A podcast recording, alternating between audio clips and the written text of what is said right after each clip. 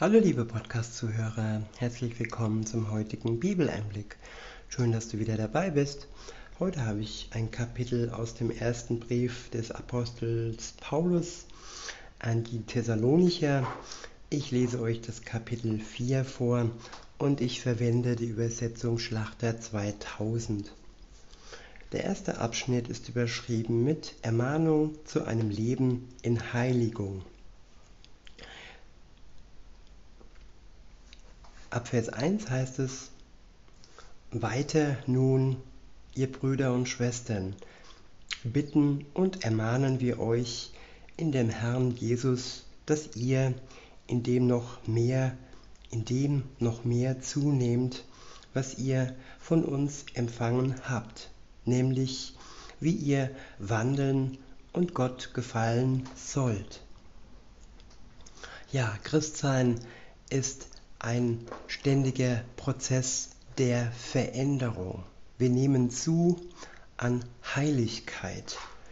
Wir werden heil durch die Kraft des Heiligen Geistes. Er verändert uns. Wir werden geschliffen wie ein Diamant.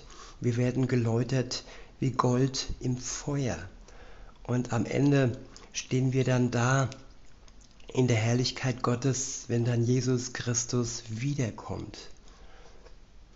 In Vers 2 heißt es, denn ihr wisst, welche Gebote wir euch gegeben haben im Auftrag des Herrn Jesus.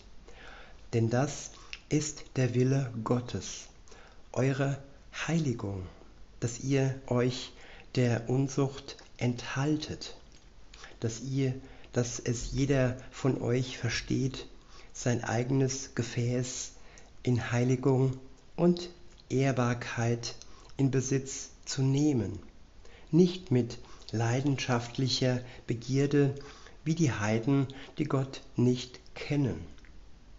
Ja, unser Gefäß, unser Körper, er sollte geheiligt werden durch unser sexuelles Leben und auch durch unser Aufnehmen, egal was wir aufnehmen, ob das Nahrung ist, ob das irgendwelche Substanzen oder eine sogenannte Medizin ist, die im Endeffekt keine ist. Nein, es geht darum, dass wir unseren Körper heilig halten und unsere DNA nicht ja, zerstören lassen durch Substanzen, die sie verändern und so unsere Heiligkeit ja zerstört wird. Gott hat uns einmalig geschaffen und diese Einmaligkeit sollten wir bewahren. In Vers 6 heißt es, dass niemand zu weit geht und seinen Bruder, seine Schwester in dieser Angelegenheit übervorteilt. Denn der Herr ist ein Rächer für alle diese Dinge, die wir euch zuvor gesagt und ernstlich bezeugt haben. Denn Gott hat uns nicht zur Unreinheit berufen, sondern zur Heiligung. Ja, alles, was uns unrein macht, das trennt uns von Gott. Der Überbegriff von dem allen ist die Sünde. Sie macht unseren Körper unrein und schmutzig. Und ja, der Prozess der Heiligung, der startet, sobald wir in eine Beziehung zu Jesus Christus treten. Durch unseren Glauben an ihn werden wir durch sein Blut gereinigt. Und dann werden wir Stück für Stück umgestaltet ihm, Jesus Christus, gleich. In Vers 8 heißt es, deshalb, wer dies verwirft, der verwirft nicht Menschen, sondern Gott, der doch seinen Heiligen Geist in uns gegeben hat. Ja, Gott wohnt in jedem Christen und er ist heilig, sein Geist ist heilig. Und insofern müssen wir unseren Körper reinhalten und dass er in seiner Heiligkeit in uns bleiben kann. Der nächste Abschnitt ist überschrieben mit Ermahnung zur Bruderliebe und zur ehrlichen Arbeit.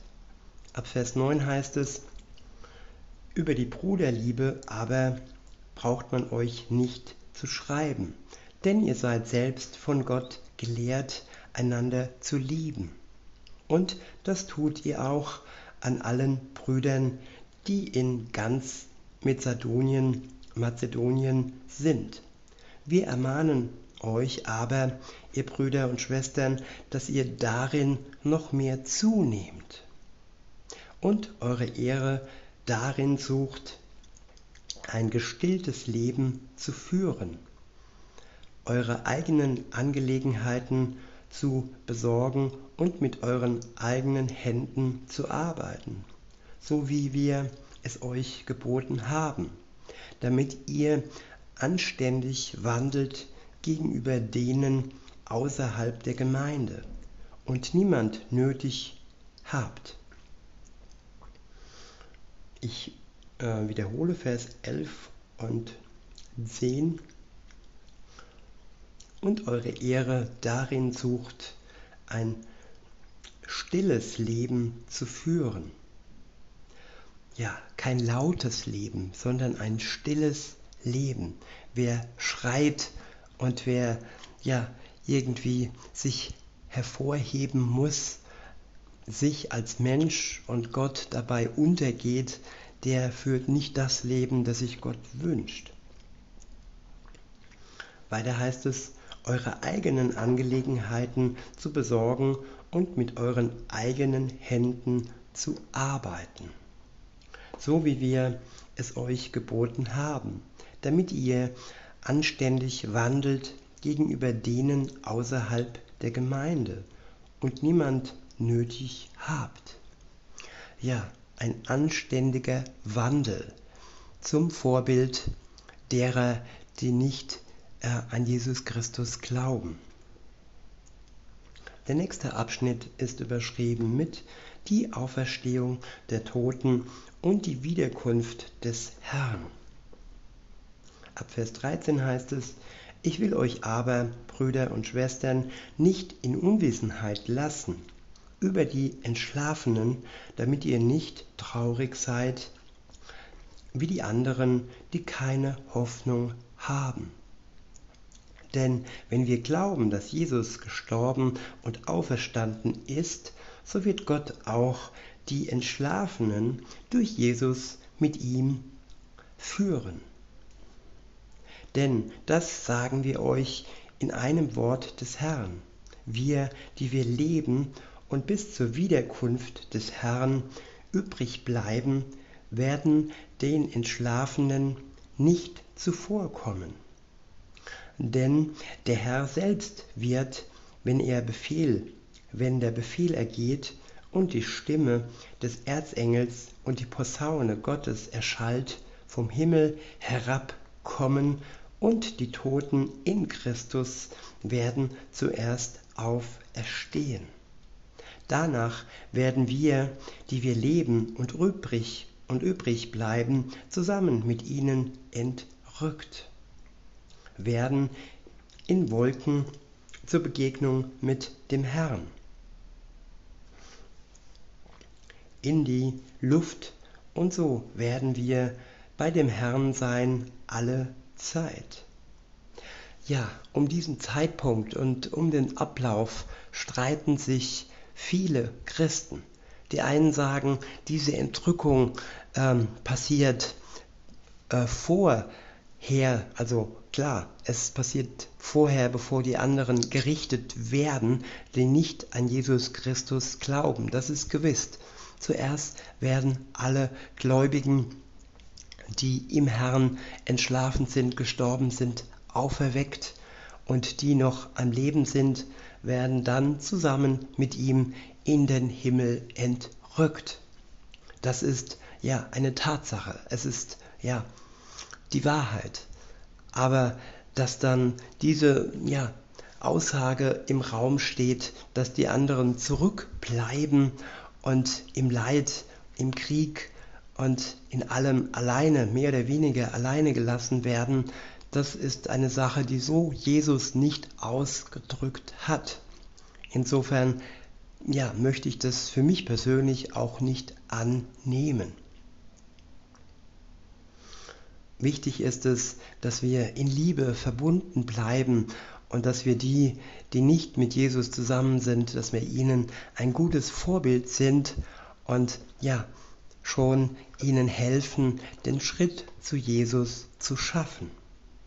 Das ist der Wille Gottes und nicht, dass sich Christen untereinander spalten und ein schlechtes Bild gegenüber denen abgeben, die noch nicht mit Jesus unterwegs, unterwegs sind. In Vers 18 heißt es, so tröstet nun einander mit diesen Worten. Ja, uns einander trösten, das sollte unser Ziel sein. In diesem Sinne wünsche ich euch noch einen schönen Tag und sage bis denne.